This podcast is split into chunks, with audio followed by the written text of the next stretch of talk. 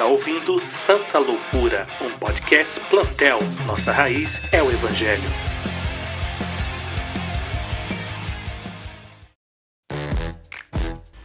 Seja bem-vindo ao Santa Loucura, um podcast do plantel. E nesse episódio vamos bater um papo sobre pastor bivocacionado. É possível? Com Eduardo Fagundes. Edu é pastor na Igreja Batista Redenção em Juiz de Fora, Minas Gerais.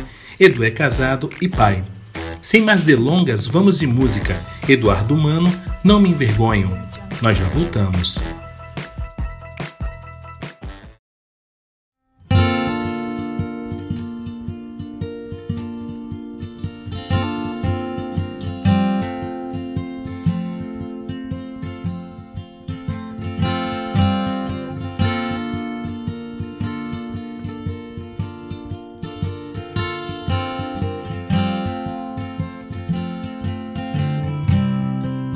Não me envergonho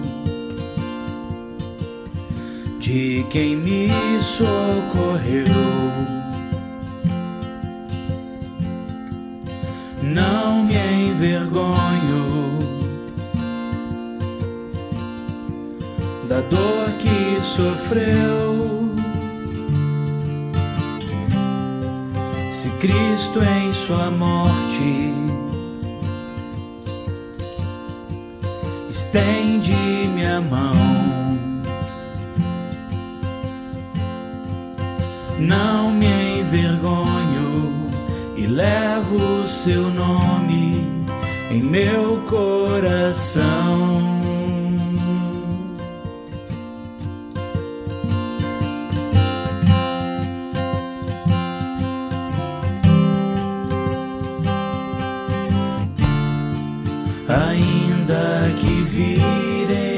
Costas pra mim.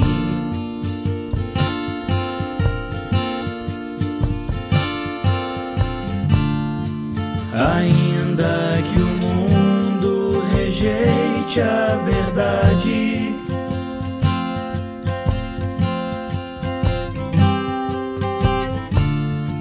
E quando eu por ele tiver que sofrer.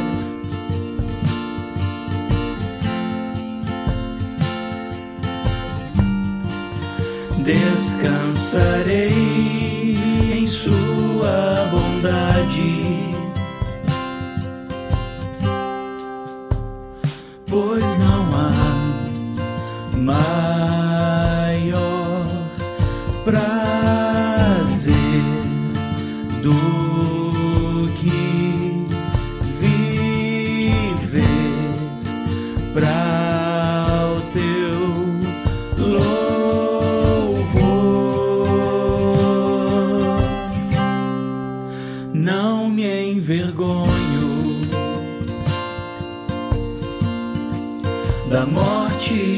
cruz. Pois esta morte a vitória conduz. Jesus traz cativa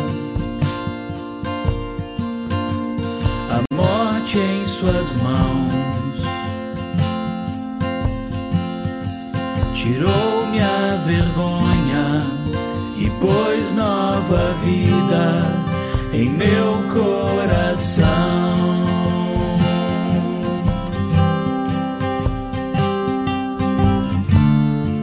Ainda que virem as costas pra mim.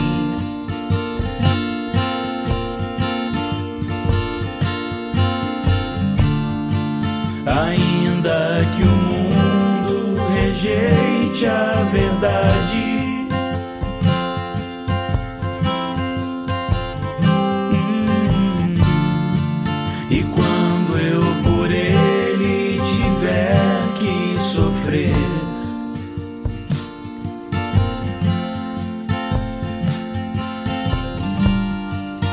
Descansarei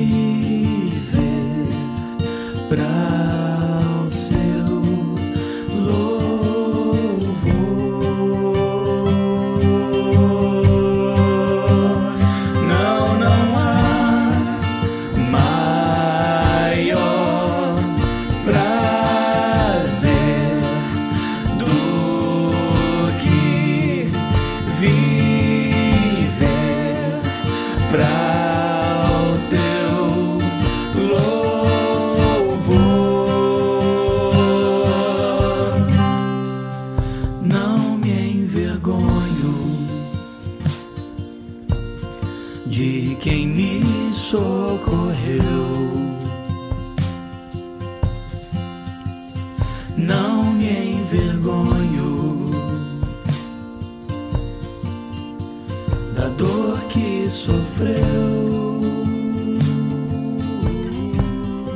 Se Cristo em sua morte estende minha mão, não me envergonho e levo o seu nome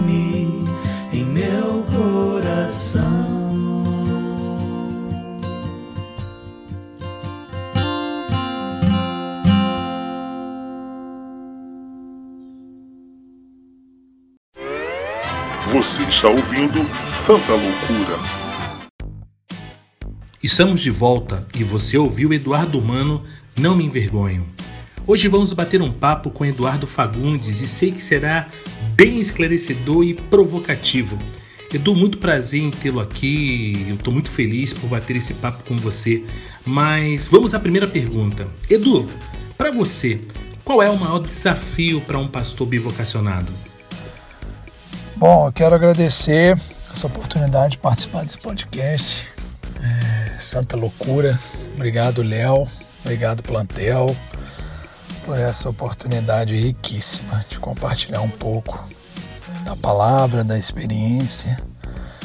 E, em primeiro lugar, eu acho que é importante a gente levantar a questão bíblica ao falar sobre é, bivocacionados porque nós não encontramos essa palavra na Bíblia. Nós encontramos são pessoas que são chamadas, ou seja, que recebem uma capacitação de Deus para desempenhar esse papel. E desde o Antigo Testamento a gente percebe isso. Então, textos como Deuteronômio 14 ou em toda a lei, mas que traz exatamente isso essa questão da, da oferta para a casa de Deus. E aonde é, existia a regularidade, a proporcionalidade, a, a sinceridade. E os benefícios eram vistos porque haviam funções para essas ofertas, como primeiro lugar sustentar a casa de Deus, os órfãos, as viúvas e os necessitados. E casa sustentando a casa quem trabalha na casa. Né? Saber é, aqueles que estavam ali para desempenhar o, o, papel de condução, né? os sacerdotes, os levitas, é, que trabalhavam. Então isso é muito importante. E a gente vê Jesus, por exemplo, em Mateus 10, quando ele é, comissiona seus discípulos ele diz exatamente isso, que o trabalhador ele é digno do sustento. Então, é, na palavra mesmo a gente encontra é, mulheres da alta sociedade que sustentavam o ministério de Jesus. Mesmo ele sendo um homem que trabalhava, mas no momento que ele passou a desempenhar o seu ministério ali de três anos, a coisa mudou de figura. Então, assim, é importante a gente falar isso, inclusive, né, 1 Timóteo, capítulo 5, verso 17 e 18, Paulo ele fala que os, aqueles que lideram a igreja, eles são dignos de dupla honra e que eles merecem o seu salário. É, porque a gente precisa entender essa questão porque quando se fala bivocacionados, parece que é algo assim, que é um ideal. E eu não vejo dessa forma. Acredito que a maioria, né? Que seria exatamente o ideal. Qual que é o ideal? Então, o ideal é exatamente, inclusive os textos que eu já citei, é, é que o obreiro ele receba o seu salário. É bíblico. Então, é, Paulo também ele fala que, é, usando metáforas, né, que o obreiro, o pregador, o pastor, aquele que vive para o ministério da, da palavra, ele serve como um soldado, ou seja, o soldado ele não, não serve às próprias custas. Assim como alguém que planta uma vinha, ou seja, você vai ser o primeiro a comer ali. Então é, é muito importante falar isso, porque isso emenda, é, e aí repetindo, né? Que eu vejo essa questão do ideal bíblico. Qual o ideal bíblico? O ideal bíblico é que nós não sejamos bivocacionados, mas que nós somos chamados para desempenhar esse trabalho. Inclusive Paulo, me recorda aqui, segundo os Coríntios capítulo 9, ele fala assim: "Bom, se eu semeio para vocês coisas espirituais, é, seria demais escolher coisas materiais? Então, tipo assim, é, é muito claro tudo que a palavra de Deus traz para nós e a gente poderia ficar aqui, né, dias falando sobre a questão do que a palavra diz sobre isso. É, e aí, dentro da, da primeira pergunta que foi feita, né, qual é o maior desafio para um pastor bivocacionado? Bom, eu acho que é uma pergunta que ela ela precisa ser feita a partir do, do contexto é, que o pregador, o pastor está inserido, o líder. Porém, eu entendo dois desafios. O primeiro é exatamente a questão, é, só pela questão de ordem aqui, né? Mas vamos colocar assim: bom, um, é a questão da cultura. Então, é, essa cultura pós-moderna ela tende a comer qualquer coisa. Então, qualquer informação que ela recebe, ela não julga, ela não, não procura saber o que, que aconteceu, por quê e etc.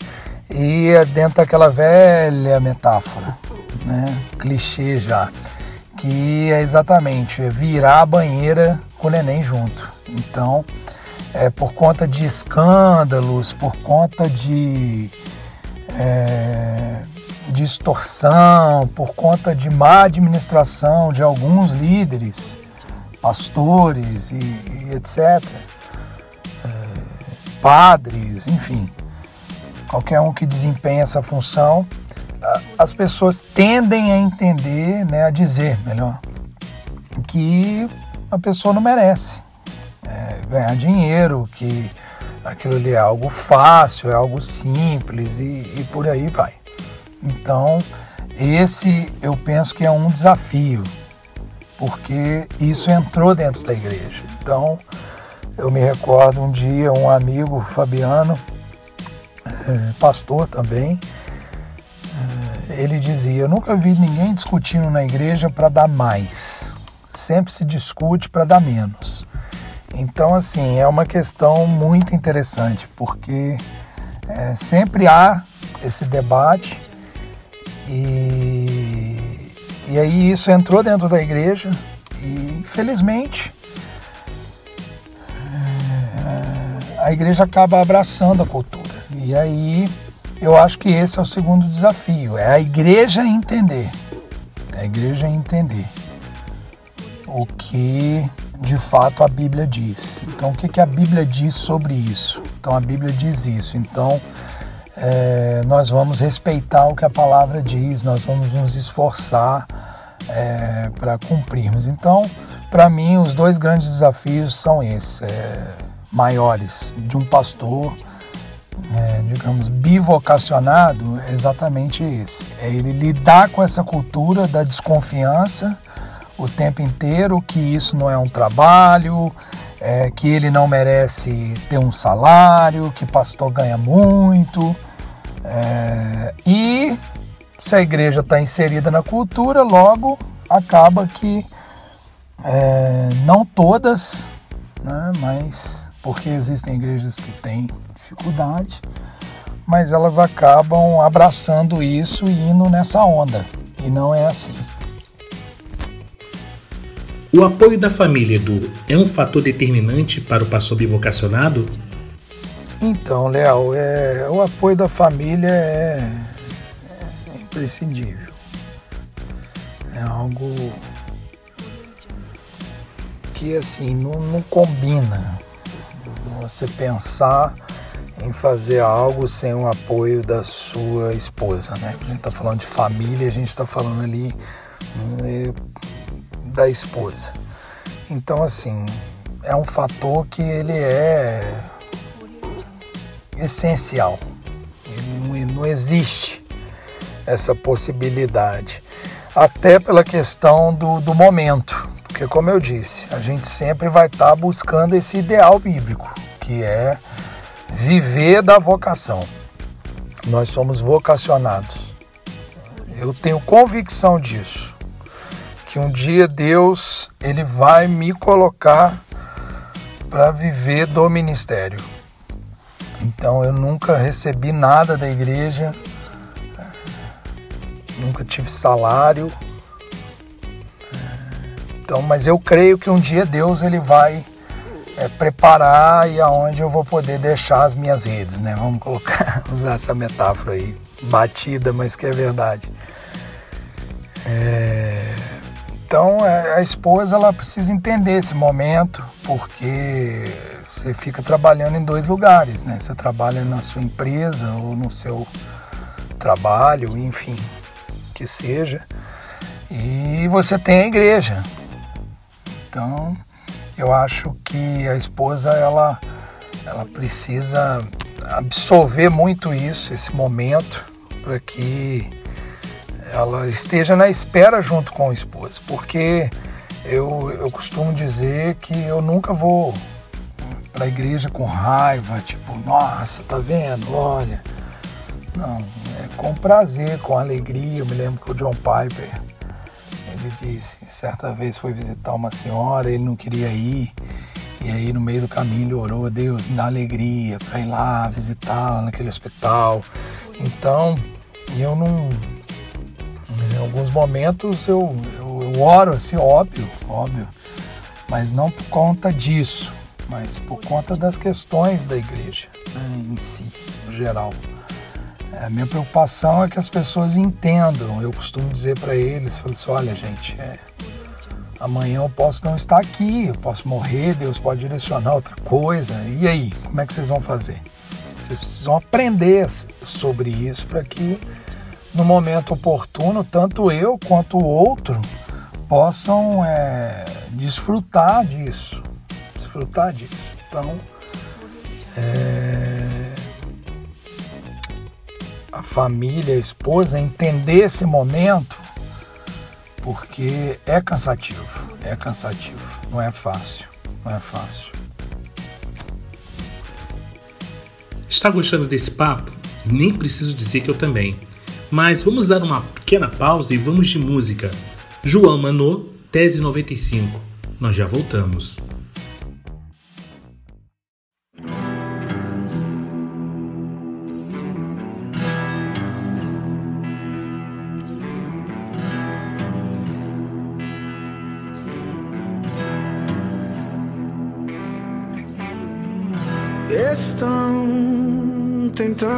Nos fazer pensar que por nossas boas obras chegaremos ao céu.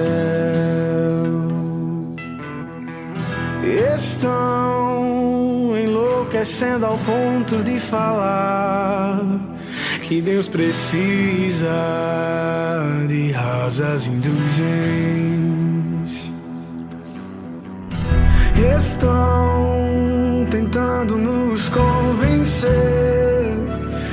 por nossa força abraçal abriremos os portões. Estão perdidos e cegos ao dizer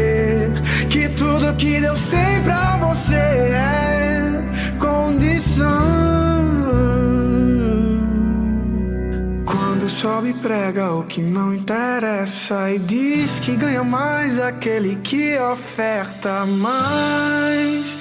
E a verdade onde está? E a música em tudo e pouco tempo sobra para se pregar o que de fato importa. Estão adoecendo em comoção.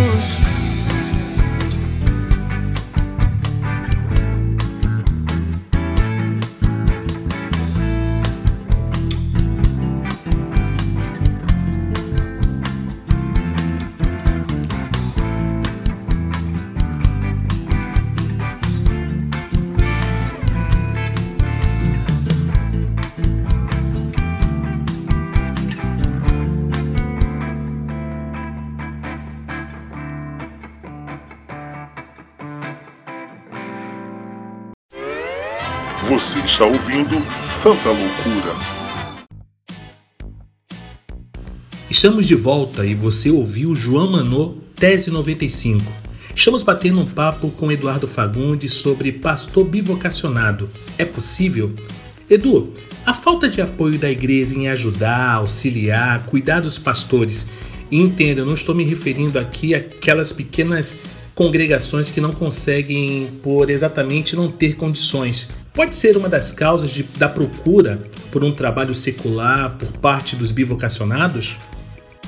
É, seguindo ainda, né, eu acho que ah, o que foi a primeira pergunta, eu acho que essa falta de apoio da igreja, é, ela é exatamente é, por conta, como eu disse, uma questão cultural, é uma questão da própria igreja entender, ou seja, da igreja aprender, dela crer no evangelho, crer na palavra, e eu adicionaria uma outra questão aqui, que seria a omissão.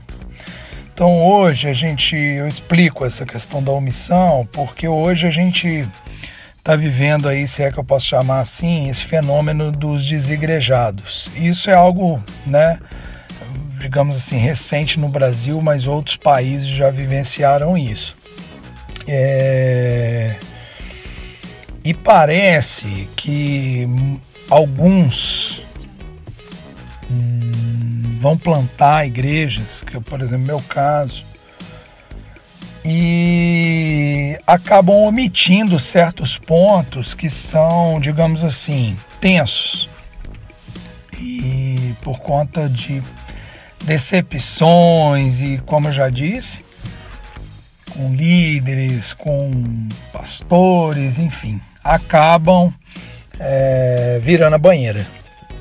E aí os pastores nessa ânsia, né, de não decepcionar, eles acabam é, omitindo. Não, não vou falar sobre isso, não vou ensinar, eu não vou é, entrar nessa parte. Então, é, e eu acho que isso é uma questão importante, é uma questão importante, porque é um desafio. A igreja aprender, entender isso é um desafio. A igreja entender que o, o pastor ele ele é digno de um salário é uma coisa muito importante, coisa muito importante. E é óbvio, né, como você mesmo disse, que existem igrejas que não têm condições, existem pastores que são bem empregados, então ele tem condições de, no momento, até sustentar a igreja. Eu não acho que isso seja errado. Inclusive no plantel tem vários. É, mas isso não deve ser, como eu disse, um ideal.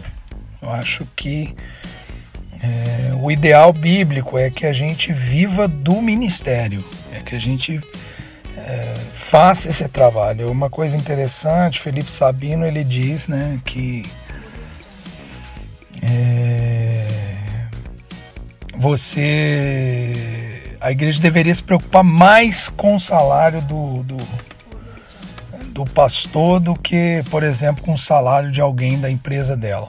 São, são iguais, né? É óbvio, no sentido de serem dignos do salário, mas porque o pastor ele foi chamado por Deus. Ele foi é, chamado para falar a respeito das coisas divinas. Então, é, isso é uma coisa importante. Então, eu acho que essa questão da igreja também, ela passa desse apoio da igreja em ajudar, auxiliar, cuidar dos pastores ela passa muito também pela questão do de você ter uma liderança é, na, na, igreja, onde você possa é, cuidar dos pastores. E eu digo assim até no nível denominacional, onde os pastores eles sejam é, cuidados e eles não fiquem é, somente nessa posição é, digamos assim, desfavorável. Né? Desfavorável. E acaba que ele precisa procurar um trabalho. É muito importante, irmãos, a gente, né, Léo, dizer que, assim, as pessoas não têm ideia do que é preparar uma mensagem. Então, o desgaste, todo o envolvimento, o investimento. Eu tenho um pastor amigo que ele costuma dizer assim: olha, é, ele foi várias igrejas que ele foi pastorear. Às vezes ele encontrava dificuldade com a igreja porque ele queria estudar, ele queria fazer outra faculdade, ele queria fazer um mestrado.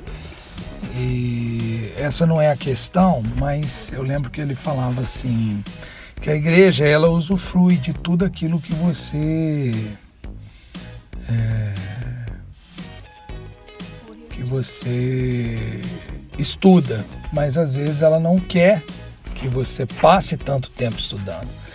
Então assim é muito interessante porque, por exemplo, você vai fazer uma visita. Se você for fazer uma visita perto da sua casa, você não tem como você gastar menos de uma hora e meia fazendo aquilo ali. Então você vai ficar praticamente duas horas envolvido se for uma visita rápida.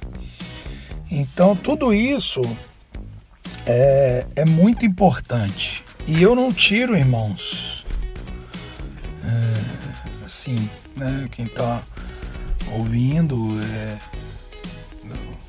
a responsabilidade dos pastores. A responsabilidade dos pastores. E da mesma forma, responsabilidade às vezes de algumas coisas que acontecem, que são erradas. Mas da mesma forma que existem pastores, líderes, que são pessoas que fazem a obra com amor e com prazer, assim, sendo fiéis à palavra, assim a igreja também deve ser fiel à palavra.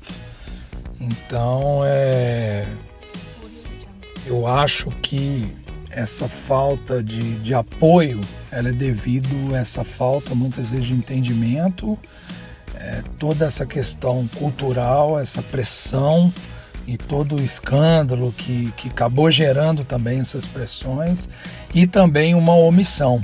Então a gente precisa ensinar, a gente precisa é, pôr a cara para falar sobre isso, sem extorquir, sem coagir as pessoas, sem condicionar a bênção de Deus, num sentido pejorativo, porque a Bíblia diz que aquilo que a gente planta, a gente colhe.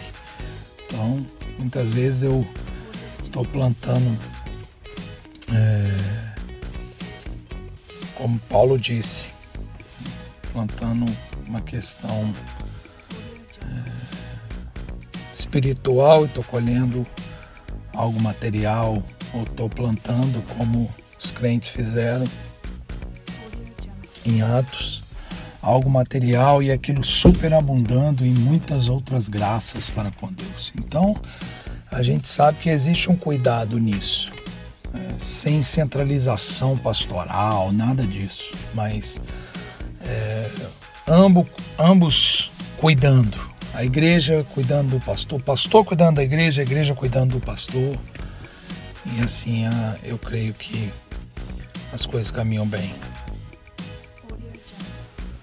Existem áreas da vida de todo pastor bivocacionado que deveriam estar em equilíbrio. Sua relação com Deus, seu relacionamento com a família, suas expectativas sobre o trabalho, as necessidades da igreja e o cuidado pessoal. O burnout hoje é uma realidade para muitos bivocacionados. Como lidar, Edu, com essas cobranças e ao mesmo tempo se manter em equilíbrio numa realidade de cobranças constantes? Essa pergunta é, ela é a mais importante, ao meu ver. Então, Paulo, segundo os Coríntios capítulo 11, ele fala sobre os sofrimentos que ele teve no ministério. Então, assim, né? Foi golpeado com vara, foi apedrejado, foi açoitado, é, passou noite sem dormir, enfrentou perigo nos rios, perigos nas cidades, acusação dos falsos irmãos. Então, assim, é um negócio de doido. É uma santa loucura, né?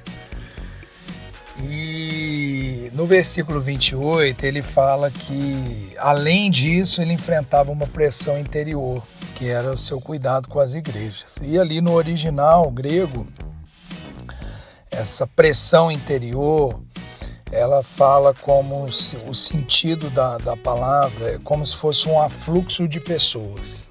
Ou seja, imagine você numa parede, é, não tem saída, de quina e vem 100 pessoas em cima de você. Como é que você sai? Você não sai. Você pode ser o cara mais forte, você não sai. Porque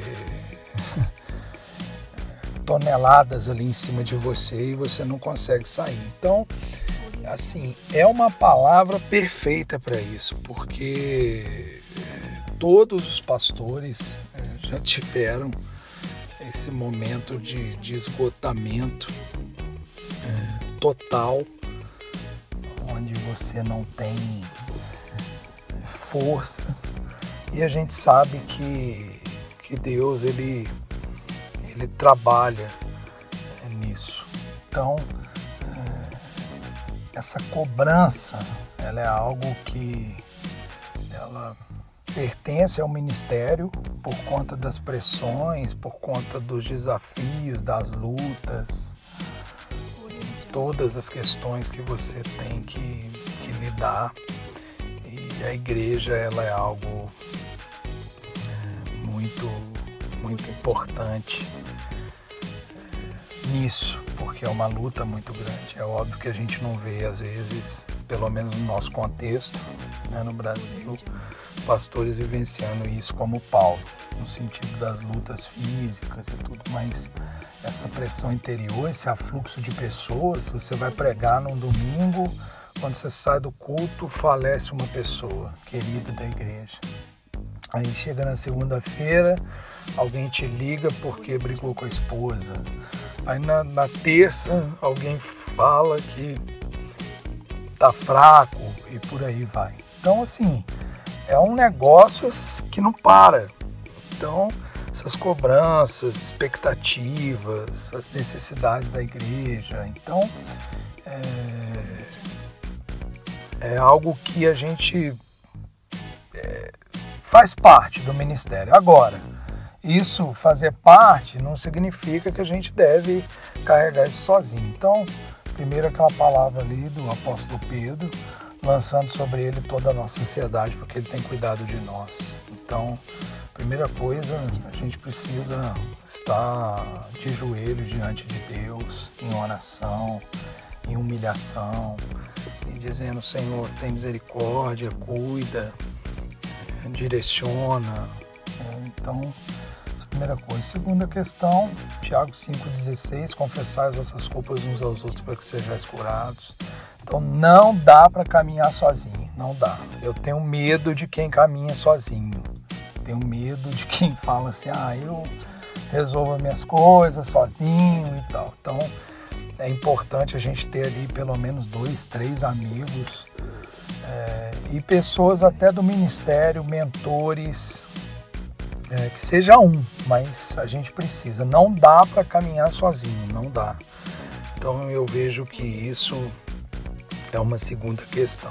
Eu acho que, é, principalmente ao falar sobre os bivocacionados, mas também os vocacionados, né? Porque a gente está falando do, dos vocacionados, né? Os bivocacionados, eles estão aí na, na, na espera de, de, de viver né, para o ministério apenas. É, é você ter uma agenda onde você respeite isso, então eu acho que isso é muito importante. Eu lembro que o meu pastor falava muito isso. A igreja, ela suga o pastor. E eu sei que às vezes o pastor suga a igreja, mas a gente está falando de um pastor que seja é, fiel, como se espera dos pastores. Então, é, eles são pessoas que a igreja vai reter tudo que ele está oferecendo, bom alimento e então a gente precisa é, ter um, uma agenda, ter uma agenda. E faço menção aqui ao Léo Gonçalves, pastor Léo Gonçalves, que ele diz o seguinte, tá com dificuldade, mano, procura ajuda, procura ajuda. Pastoral, médica, porque ninguém é de ferro, ninguém é de ferro, perfeito é só Cristo, e a gente precisa se submeter a isso. Nós somos humanos. Obrigado, gente. Edu, foi demais esse bate-papo, foi absurdamente incrível. Deixa suas considerações aos ouvintes do Santa Loucura. Então é isso aí. Eu agradeço essa oportunidade mais uma vez. Obrigado, Léo Oliveira. Obrigado, plantel. A todos os ouvintes. Deus abençoe. E você que não conhece ainda o Plantel, você pode acessar o nosso site plantel.com.br, o nosso Facebook, Plantel Oficial, e o nosso Instagram é o Plantel Um forte abraço a todos vocês, paz e bem. Normalmente eu não sou um homem de rezar, mas se você está em cima, por favor me salve, super-homem.